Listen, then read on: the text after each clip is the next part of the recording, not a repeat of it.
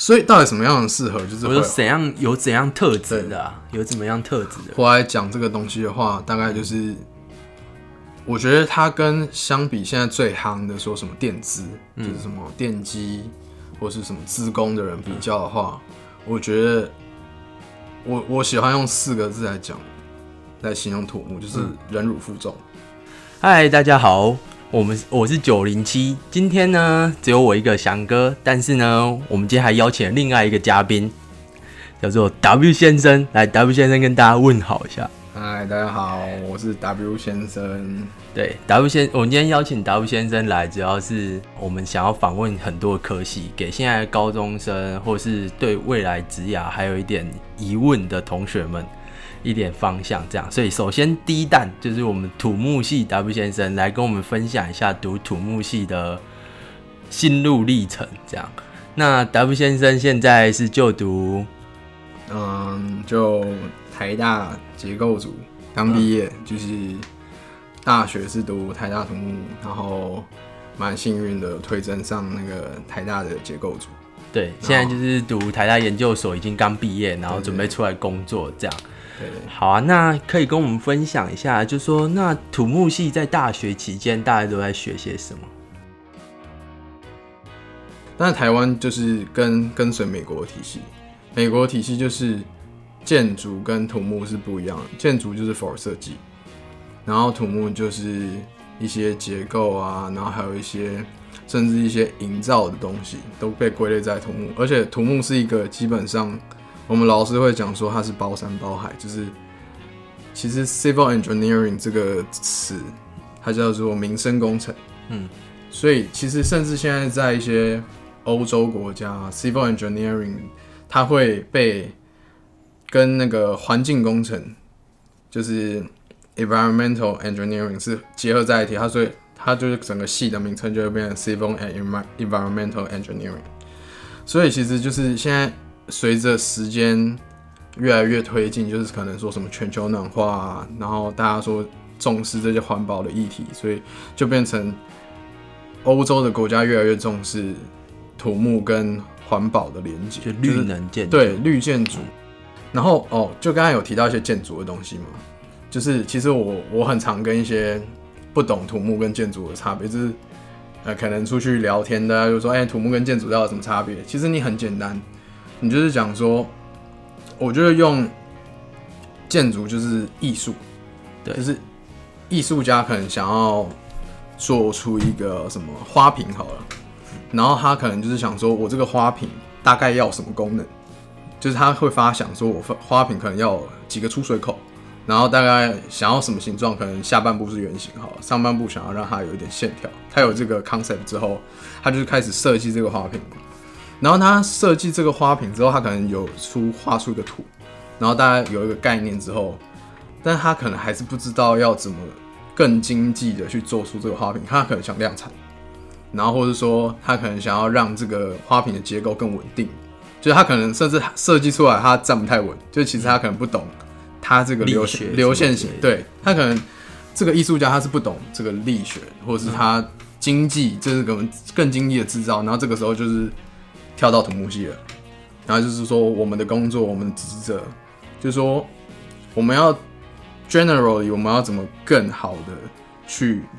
更经济的去设计出它的更有效的利用它里面的力量，就是它整个结构力量，然后就是对台台湾 for 台湾就是更经济的去制造是很重要的，就是很很多冠老板常说我们要 cost down cost down 嘛，对不对？就是这也是哦，前阵子台湾就是这边可能会牵扯到一些营建的营建的东西，就是说呃，厂商在接标案的时候是采用最低标，最低标就是说好，我哪一家最低，我就是用它嘛，就是 cost down 嘛，嗯哪一家最便宜？但是最近近几年来采用是最有利标，最有利标就是说我可能结合我的设计，哪一个是呃不一定是真的是最低的，但是它是经济的，然后又可行的，又稳固的。是，但是这是一个好的转变，但是这也可能就是牵扯一些黑暗面，就是说我跟这个厂商是比较好，所以我才采用它的，所以这也是一个可能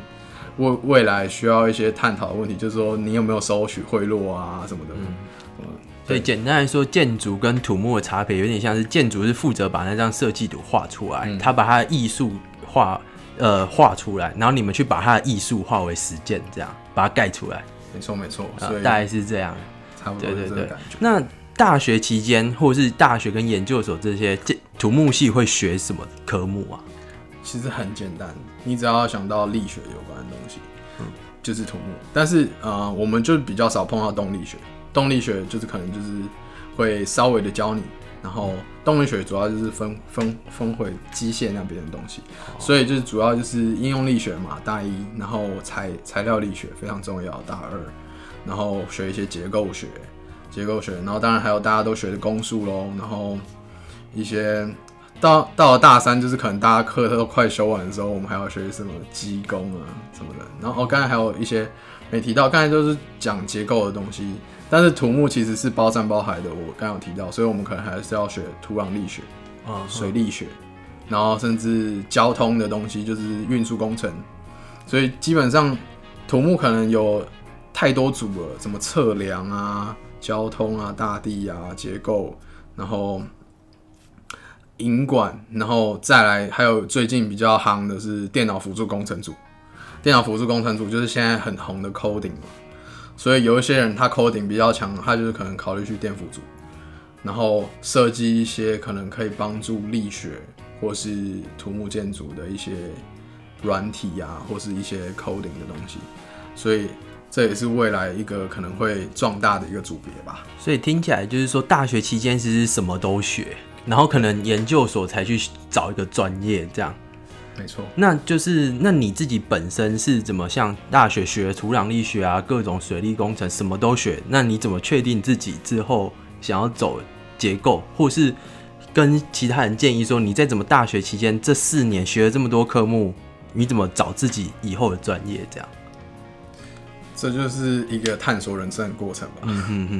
就是你你在你学习的过程中，你一定会觉得哪一些科目是带给你成就感。哦，就像是你们是医学系的话，你们应该也是学什么生理，就什么都学，一开始一样什么都学。每一个都要接触，嗯然后你可能每一个科目都接触然后你大概知道哪一个是你真的。我像我我个人有一个选择的手段，就是像我高中到大学，我大概都会这样，就是我会用删去法，就是像是我先知道我什么是我觉得我应该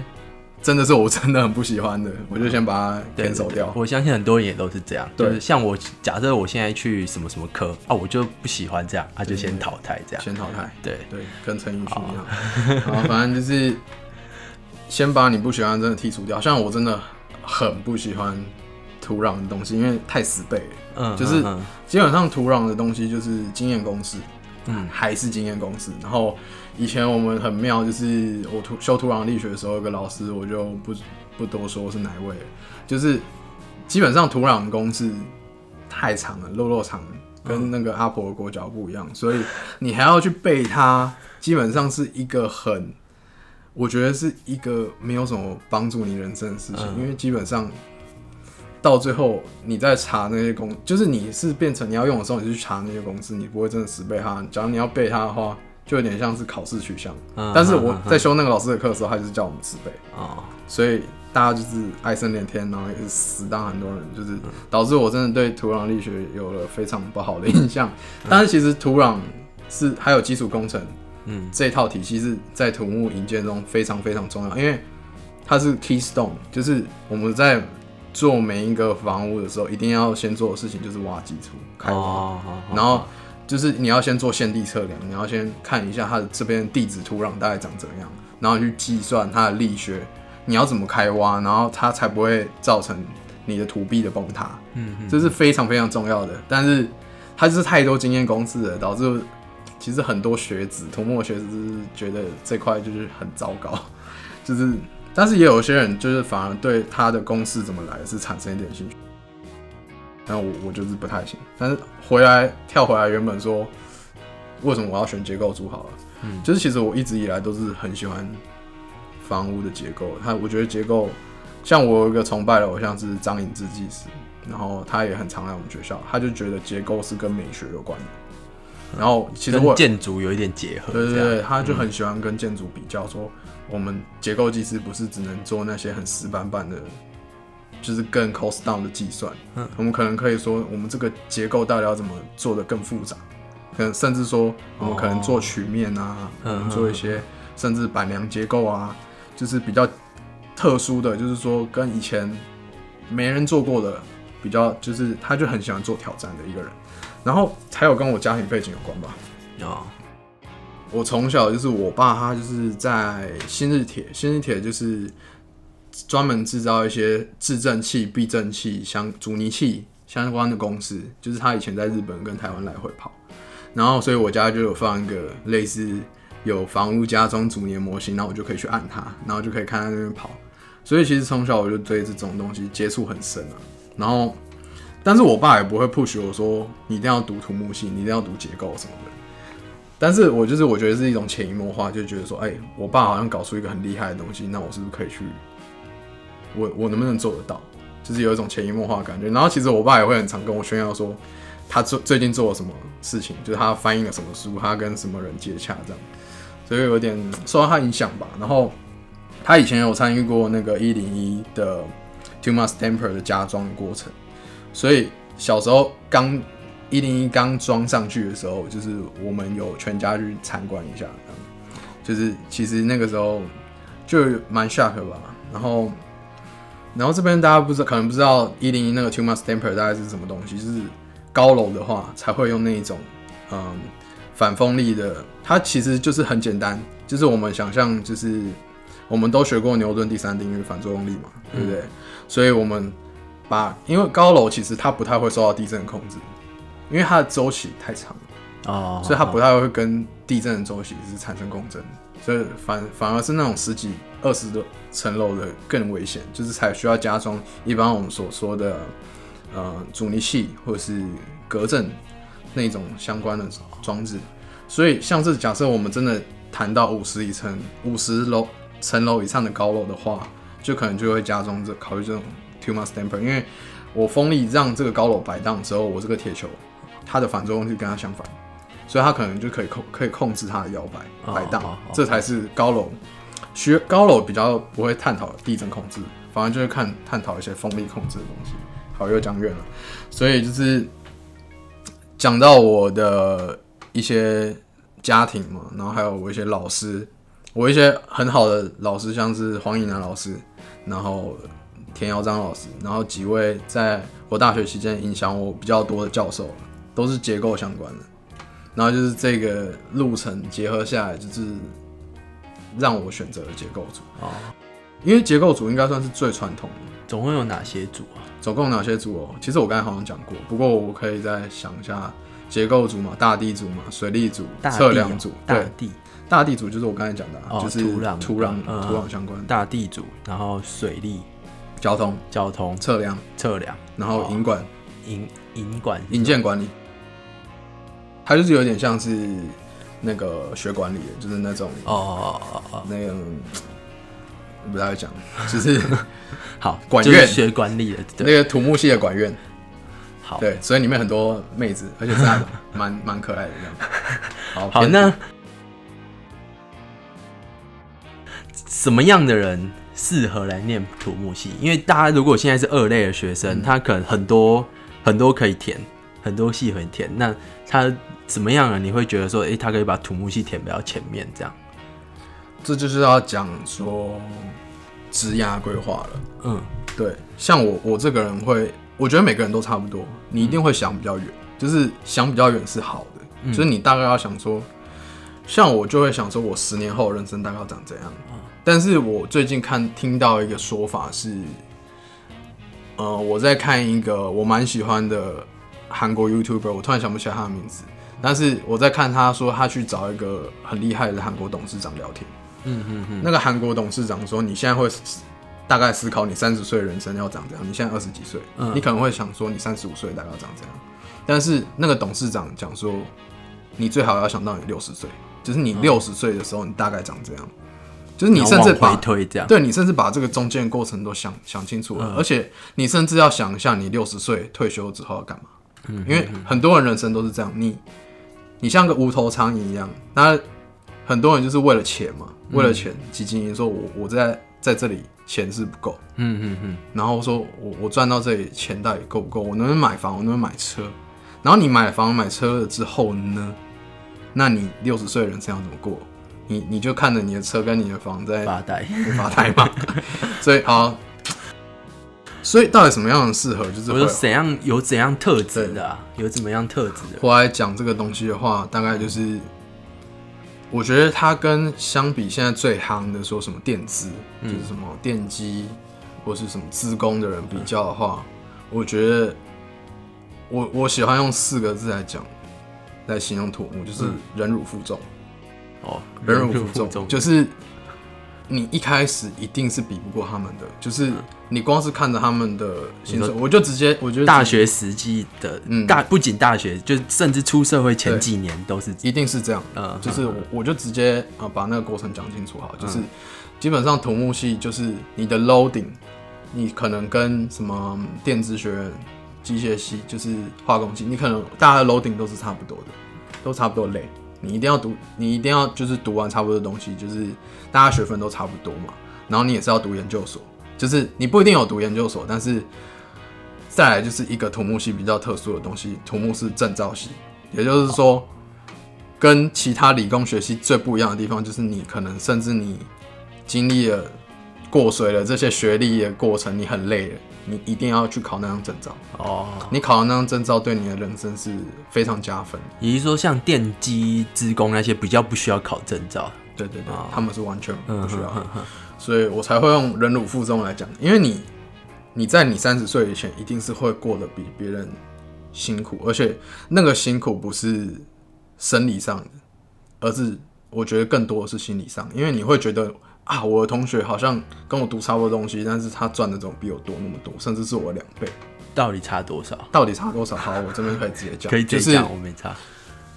土木的话，嗯，我就讲四大四大学士，四大学士毕业的起薪，哦，四大就是台青教程，对，台青教程，嗯，啊，清清大没有土木，好，对，然后可能就是三十五 K 到四十 K，然后大学毕业还是对大学毕业，哦大学学毕毕业三十五 K 到四十 K，然后嗯年终看公司不一定，可能大概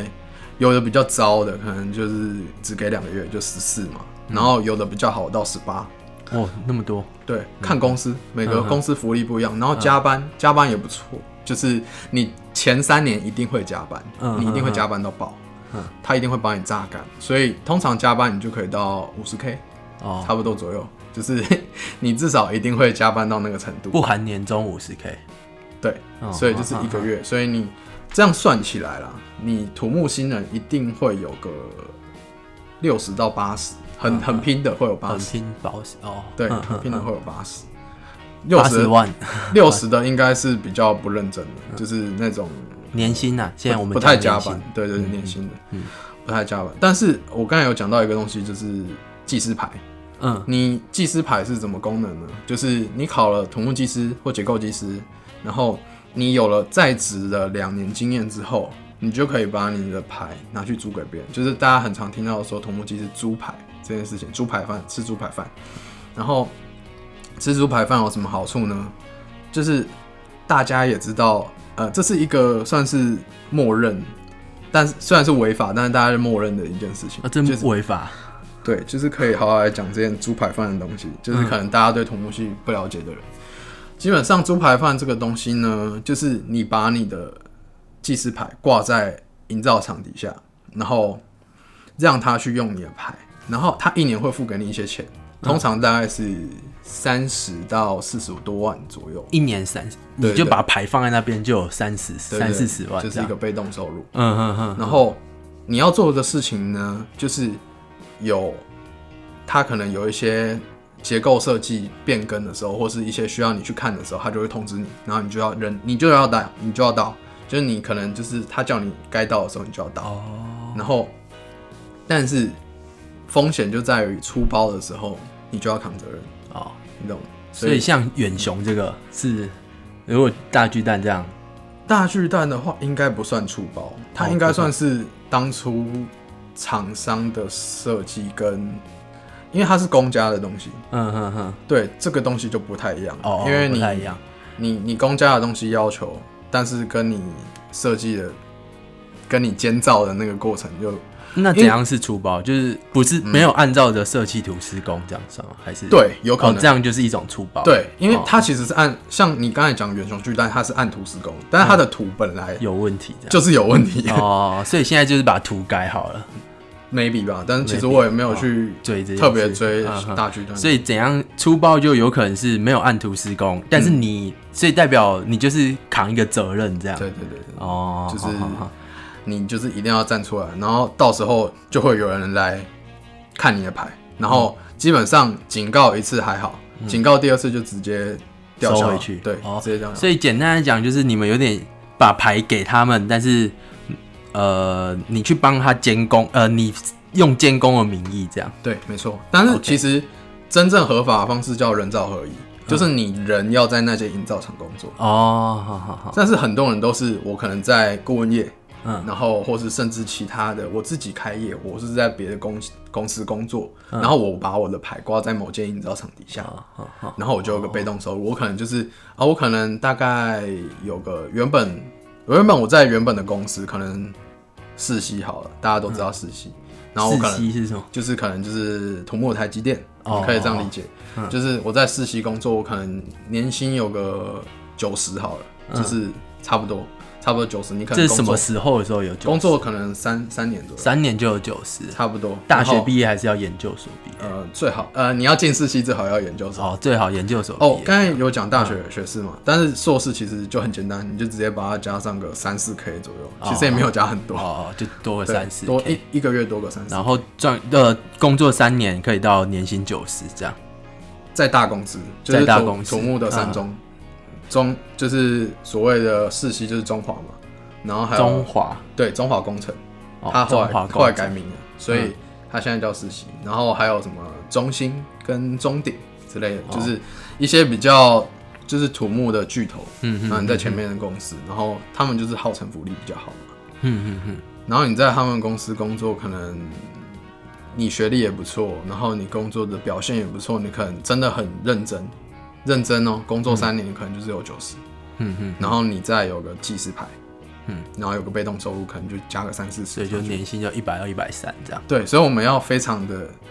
努力，努力，努力，嗯。再努力，忍辱负重。嗯。哦，三四年、三四五年、五六年之后，嗯。我们才能达到所谓像我们现在这些同学电子的，他们一出来就是一哦百二，哦，对不对？所以我才刚才才会这样形容说土木在忍辱负重。真是未来嘞，再看远一点嘞，十年之类。的。嗯，所以这就是讲说嗯，土木适不适合你的一个类似小结论，就是嗯。我要看远一点，你嗯哼哼，就是你要怎么规划你的人生，就是说，嗯，我我会形容说土木是一个你慢慢长大的过程，嗯。就是应该说老一辈会告诉你说土木是越老越有价值，就是涂抹价值在这里，就是它不像是说什么你有一些什么 coding 的东西，然后近几年发展很快，嗯，然后说。呃，今年用的东西可能明年就已经过时了，或是前年你在学，你大学在学的东西，你出社会就不能用了，嗯就可能你大学还在学 C 加加，然后你可能你工作了十年之后，大家已经不用 C 加加了。但其实土木不太会这样，就是你可能工作了十年之后，你以前接过的那些 case 全部都变成你的经验值，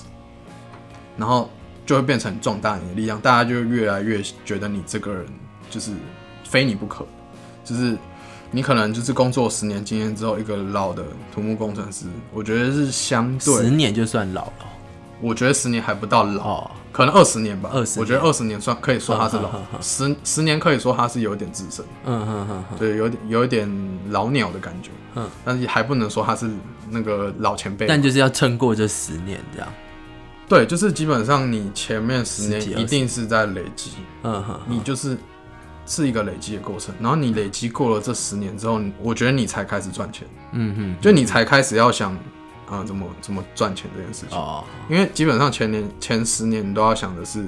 我要怎么壮大自己，我要怎么哦了让自己成长。就是我嗯我爸常跟我讲说，你选择前两份工作甚至三份工作的时候，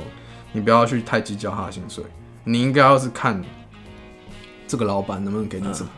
但是你也要想说你能不能为这间公司付出什么。就是这是一个相对，就是你不能只能从公司对啊，拿东西。对啊，对啊。对你们说惯老板，你也不能当惯惯惯员工工，对对啊，所以对啊，这是一个相对的概念。所以说什么样适合我，我我觉得应该是说，你你愿意为了未来规划，或者说你愿意走过这段过程，但是我觉得前提都是你对土木可能是要有一定的兴趣，对啊。所以我就说，怎样的人会对土木有兴趣？就力学吧。力学，所以你高中的时候会对力学比较有兴趣，类对啊似这个。像是我对电学就没什么。没没什么辙啊，所以所以主要就像高二的那些力学啦，反而高三的物理反正就比较，就如果你对高二力学蛮有兴趣的话，嗯但是我觉得高中的力学说实在跟大学很浅啊它差太多了。所以就是你你会想要，我觉得有一个东西叫好奇心，嗯，嗯就是因为一栋建筑物，甚至一栋标志性的建筑物，它是怎么盖起来的？它不是哦说用力学两个字，对这这嗯个东西，就是什么建筑物怎么盖起来有兴趣的话，可能土木还蛮适合，反而不是建筑啊，因为建筑系的话，比较像是你怎么把它设计设计出来美美的，或是很有艺术感、很有标志性。但是土木是在研究怎么把它盖出来。对，所以你就是要思考一下，你到底你喜欢的是什么？你喜欢的是建筑的外观，嗯。然后你喜欢的是它里面的一些构造，或是说什么它它整整体的动线规划的话，我建议你读建筑系。哦，但是假设你觉得是对这个建筑它整体的平衡，或是结构力学大概是怎么生成的，我觉得你可以读读看土木系，OK，然后尝试了，如果真的碰壁了，再再说再说。再说，对现在也还好，因为其实读完土木再转的人蛮多的。也很多。对啊，蛮多，因为土木就是包山包海什么都学，包包所以再转职应该也算没有多困难。这样，我就讲我的例子哈，我同实验室的两个同才，嗯，就是今年跟我一起从结构组毕业的，他们两个都转战台积电了。哦，都都去反而往电资这方面走了。就也不是轮班啦，他们去的部门就比较不会轮班，所以哦就是算是一个内转、内推、内推，内推，所以就其实应该还不错。不过，但是我觉得那就不是我想要生活，因为嗯嗯，因为你是对结构有兴趣啊。应该说，我觉得我宁愿我宁愿前面，我宁愿前几年可能赚少一点，我也不想要进去过那种比较压抑的生活，哦因为我觉得这也是一个相对，你钱可能赚比较多，但是你可能生活就是相对可是我觉得是你还是对这个东西是有兴趣的，主要是对啊，你对土木是有兴趣的。好，那再来就是说，那土木读完大学之后有哪些选择？就出未来出路方面，除了的话，就是我刚才有提到，诶我已经提到蛮多的。对对对，对顾问业顾问业是什么？顾问业就是说，别人要咨询你这个怎么盖，就是我刚才讲，啊就是说建筑师他有一套，或是业主他有一个东西说想要设计出来，然后这个时候可能就会先发包到建筑师那边，就是可能先找建筑师设计，然后设计出了一个概念之后，接下来就要看他是怎么发包了。不过我这边就是细节就不多讲，就是就是到到最后就是会跑到结构设计这边，然后就是可能你建筑师设计出来出图，然后有个建筑图，然后我们可能就是根据这个建筑图设计出结构内部可能我要怎么配筋啊什么的，大概结构图大概画出来之后，我就可以一系列出图完，我就可以接下来跟营造厂协商我要怎么设计。所以中间这个结构设计的东西，它就是顾问业，哦，这是顾问业这。是顾问业。然后还有其他的比较两个主流的选择，就是公务员，公务员就是高考，嗯，高考我们也有同学嘛，就是郭郭郭同学郭同学他就是那个地地方特考，地方特考跟高考三级是不太一样，但是差别公务员对，就是公务员，嗯差别只在你要绑在那个你就业的地方的年限而已。就是地方特考可能要绑个五年，嗯然后高考可能绑个两三年。对，我我有点忘记那个年限。没让大家再自己去研究。对，所以其实就是公务员，然后还有另外东西就是国营企业。国营企业就很像台电啊、嗯什么的，中中中钢啊，啊，对对对对，中钢应该也不完全算是国营，看你受聘的单位。不过、国营也是一个选择。嗯然后我觉得它跟信哦，我比较这三个东西的话，顾问业比较像是，呃，就有点像你是去外面受聘嘛，嗯。然后你就是为了你的老板工作，就很像你去当上班族，嗯。就跟嗯大家跟上班族差不多。然后你就是有绩效啊什么的，你的有 case by case，、啊对的，，嗯。所以你就是 case by case，然后你的钱不一定真的很多，就是像我刚才讲的，你的起薪可能就是三十五 K、四十 K，差不多蛮低的，然后慢慢往上爬这对样，往上爬，所以嗯哼哼哼，就是最忍辱负重的选嗯。择。然后再来讲公务员，公务员就是大家很常跟什么一日土木明明日土城想想在一起，其实就是大家会想说，我进土木是不是不要当公务员比较好？但是其实你真的要被抓去关，其实蛮难的啦，因为你你只要这个人。你不要走那种邪魔歪道，或者说什么，你真的去跟厂商收受贿赂嗯哼哼，的话，其实也不会到什么一日土木、名人土产，因为其实公务员当然也是看单位，你顶多很累的单位只是很超而已，你不要去真的收钱的话，其实也不会到很累。然后公务员的好处就是他的起薪不错，嗯，就可能就五十 K，嗯然后可能而且会随着你的考级往上涨，然后甚至到最后其实也会破百，就是可能工作个七八年，或是就是好一点，你可能考绩好一点，可能五六年哦，涨这么快，蛮快的，就是也是看单位，也是看你的长官嗯嗯嗯嗯。当然，长官员很重要，所以公务员是一个很好的选择。但是公务员的缺点在哪？天花板就是哦对，我当公务员当久了，就天花板就在那，我可能就是我了不起好不好？就是一百二，哦，就是我我有偷偷考技师牌，我有偷偷考技师牌，我我再加三十，我就是可能欸公务员也可以租技师牌，也可以租牌偷来啊。哦，因为讲说公务员应该是国家这样被抓，不是更惨？会吗？还是不会？其实警告的都还好，哦但是你你再被抓的话就嗯，就糟糕了。好，好所以就是真的了不起，就是那可能一百三，就是你加嗯加技师牌的话加技师牌，嗯哼偷来的话，但是其实就天花板在那。但是顾问业的好处就是它的潜力是无穷的，嗯，因为我们老师常讲的就是说，土木跟其他理工科系的优势在哪里？就是创业的本，创业的那个成本比较低。嗯，对，创业成本是最低的，是说理工科系最低的，就是我可能说，我电子，你真的要开一间晶圆厂，你会说你要开一间说什么？其实现在台湾很很难走纯软，嗯所以我也不可能说开一间 coding 的公司公司很难，就是新创是比较困难。然后或者说什么化工机械，你你要想他们要怎么开业，就其实蛮困难。但是土木相对就是最好最好创业的一个职业吧，就是一个领域吧，因为你有了技师牌，你有了可能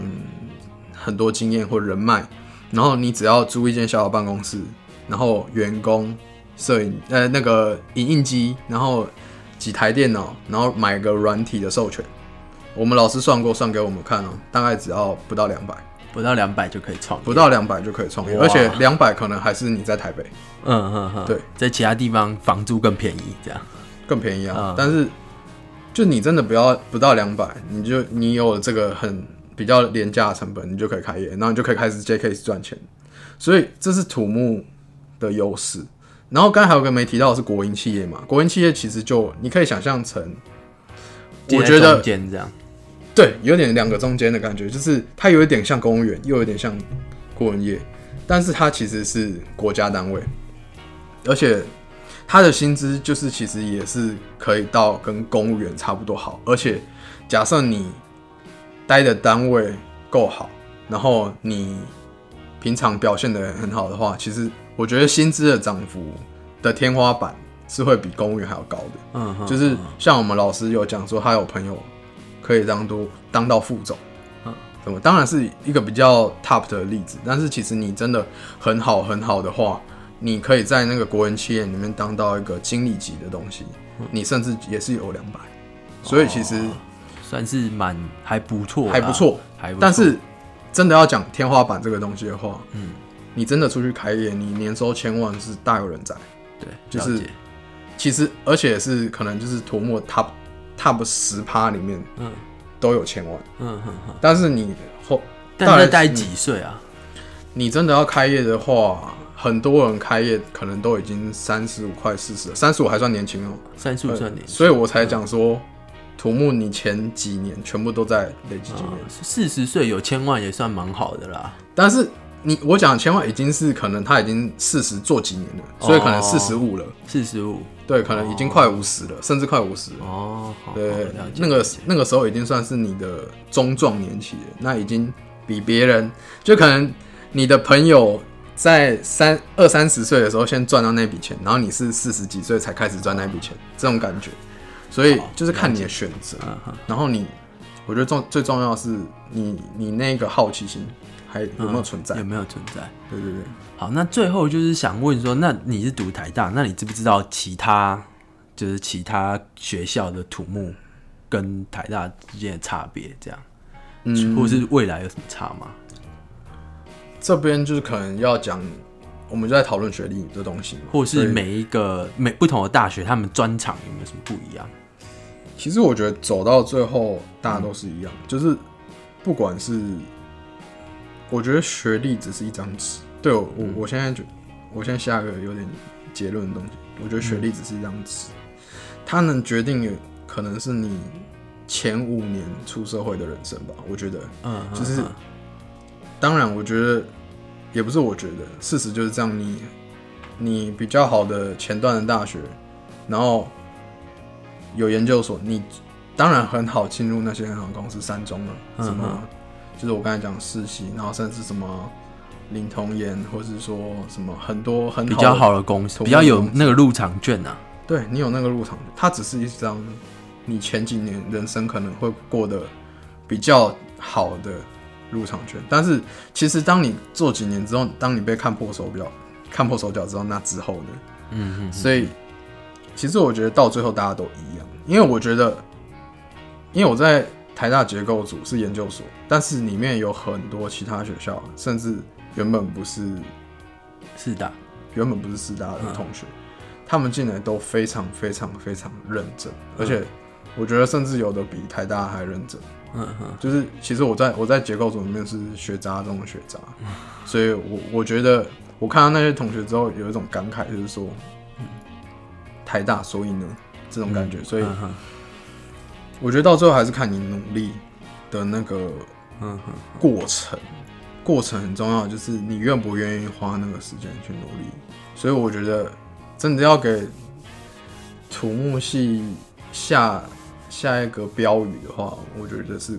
过程，嗯，就是过程。过程，一切都是过程。就你是努努力越久的话，最后就会是你的，会是你这样。对，啊就跟蛋宝讲的一样，一切都是过程。所以看你愿不愿意走走这段路，他虽然很辛苦，但到最后他的收获一定是有的。就是嗯他不会说，就是其实你你去看那些前辈的发文，虽然 PTT 你去找 c b o 版，可能有些有些人菜鸟或是中老鸟，他们出来发文都是唉声叹气的那种感觉。嗯哼，但其实你真的去看，他们到最后都会有个结论，就是说，你说科技业近几年因为疫情裁员很多人嘛，嗯哼，或者说什么什么什么的，或者说什么常常说放无薪假，有些那个什么外面金融公司放无薪假，嗯，但其实土木不太会有这个现象，对，怎么说？为什么为什么土木会比较不会放无薪假？比较不会放，就是因为就是其实工程案都是好几年的。哦，一签约就很多对，年一起就是当然也是看你的公司 case by case，、但是他可能就是有 case 的话，就是一下去就是几年的生命周期在那边跑，所以其实你真的有 case 的话，就是你这间公司只要到没有 case，都是会有工作量的，嗯，然后你可能就是你可能工作量只是少一点，但是你不会到真的没逃喽这样。嗯，懂懂，所以其实我觉得土木说的过程还有一个东西是稳嗯，稳。自觉这样，对的，就是稳自觉。刚你讲的公务员啊，国营事业都是稳，都是稳啊，就是稳啊顾问业也也没有那么不稳，也没有，就是像是说，你可能真的到四十岁，你中年失业你不知道怎么办，其实也不会，因为你有了前面那些经验，你甚至你大不了你再跑去营造厂嘛，嗯嗯你当那边的专任技师，那钱也很好啊，你也是一百二、一百三啊，嗯嗯嗯嗯。专任营造厂就更多了。我刚才还没有讲嗯。牌哦，就是一百二、一百三还不包不包含牌，嗯嗯。所以你可能你你这个 case 比较大，又有绩效奖金超过两百，就是还蛮有可能的东西。所以其实我觉得文字一出就是无人能挡这样。那我最后再问一个，那个那张执照很难考吗？技师执照、技师牌，录取率大概十六趴，其实蛮高的，而且比律师好，律师不是六趴？对，而且这这是偏高的哦，而且这已经是一个是整体的数字，还不包含说我只统计你成绩前段班，或是说什么你是台青教程的同学你去考，然后甚至录取率就是偏高，可能五十五十吧，对吧、所以其实你愿意花时间去投入，我觉得这是一个蛮好的投资了，，OK，对啊，好，拜拜。好，那我们今天就谢谢达夫先生来跟我们分享土木系的点点滴滴。那谢谢大家的聆听，我们下周见，拜拜。